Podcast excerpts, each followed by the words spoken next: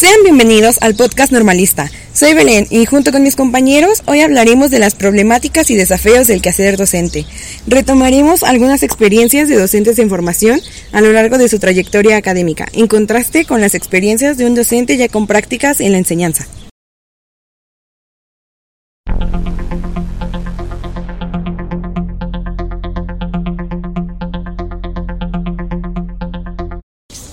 Hey, ¿qué tal? Les habla su amiga Fanny y como primer punto de este episodio me gustaría mencionarles a toda la comunidad que nos escucha que hemos regresado de la primera jornada de prácticas. Sí que fueron días pesados, pero bastante interesantes sobre todo porque tuvimos la oportunidad de entrevistar a algunos docentes de las escuelas que visitamos, quienes nos comentaban con gran entusiasmo que nosotros como futuros docentes, al egresar de la licenciatura, tenemos la tarea de ser innovadores, creativos, siempre responsables. Además, es nuestro deber actuar con ética y sobre todo ser empáticos ante cualquier situación, ya que un docente es un ejemplo para la comunidad escolar.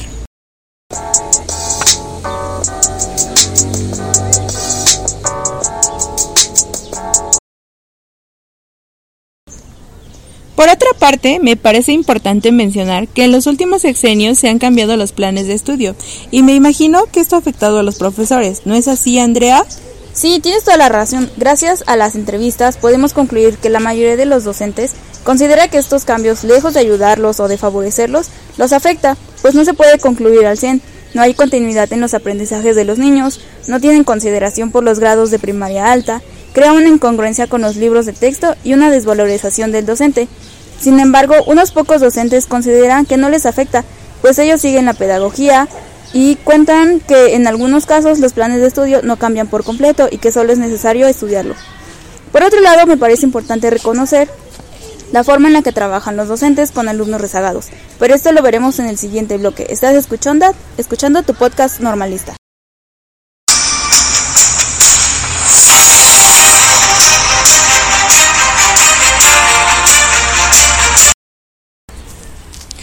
Hola, soy Chema. En estos momentos le daremos lectura a las cartas que nos mandaron nuestros docentes en formación, con la finalidad de encender nuestra pasión por la enseñanza.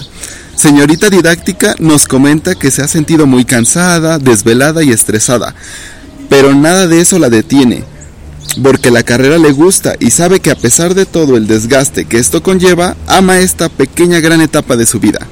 Docente Fiu Fiu nos escribe para agradecerle a sus padres por la oportunidad de estudiar esta carrera, ya que ellos son su ejemplo a seguir, y para recordarse que siga cumpliendo sus sueños. Estoy seguro de que será una buena maestra con sus niños. Docentito Comunidad expresa que ahora que está en la normal, se ha dado cuenta que el camino de la docencia no es sencillo, pero nada de eso es impedimento para él, ya que su motivación está en el pensar en cuántas maneras encontrará para dar sus temas cuando esté frente a grupo. Muchas gracias por sus cartas.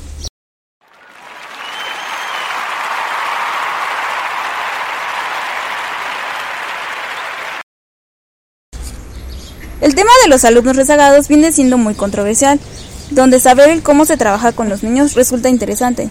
Beto, ¿podrías decirnos de qué va esto? Claro, el rezago no es algo común, pero puede presentarse y más ahora en esta etapa post pandemia.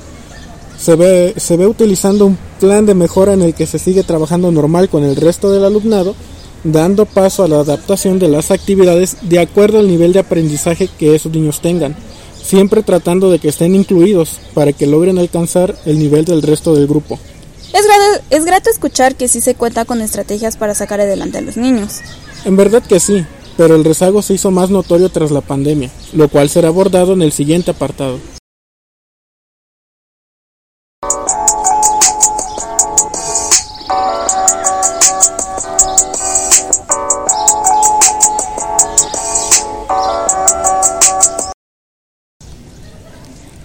Me presento, me llamo Vanessa.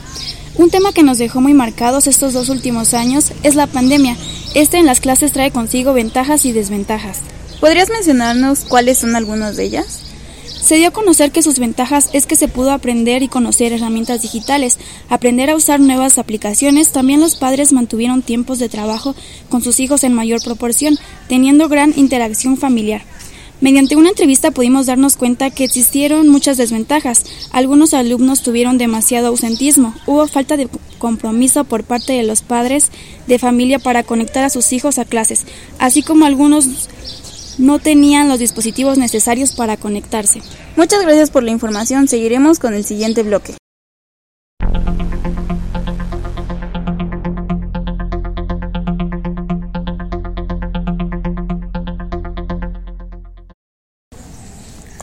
Ah, Yuri, se sabe que los padres de familia son un reto difícil para el docente.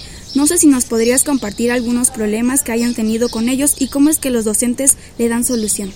Bueno, pues los maestros en las entrevistas nos comentaban de las inasistencias, que por ello tuvieron que crear diferentes formas de evaluar al alumno. También existen problemas con los padres que son sobreprotectores, la falta de interés o tiempo por parte de los tutores, la mala conducta del alumno, incluso conflictos con el director y lo resuelven con el diálogo usando una bitácora de sucesos, hechos y acuerdos, con cartas compromiso, etc. También hay otras problemáticas un poquito más fuertes, como casos de abuso sexual, preferencias sexuales, separación de parejas, bullying, falta de recursos. Y aquí la solución que dan es hablar con diferentes instancias, por ejemplo con el DIF,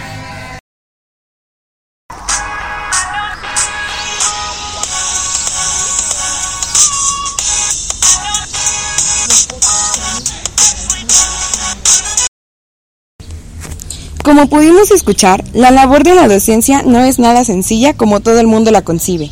Es más allá de solo pararse frente a un grupo.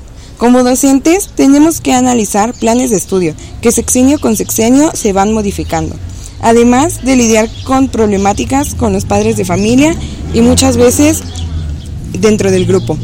Debemos de formar estrategias para que los niños rezagados sigan aprendiendo y sobre todo contar con las actitudes que debe de tener un docente en la actualidad.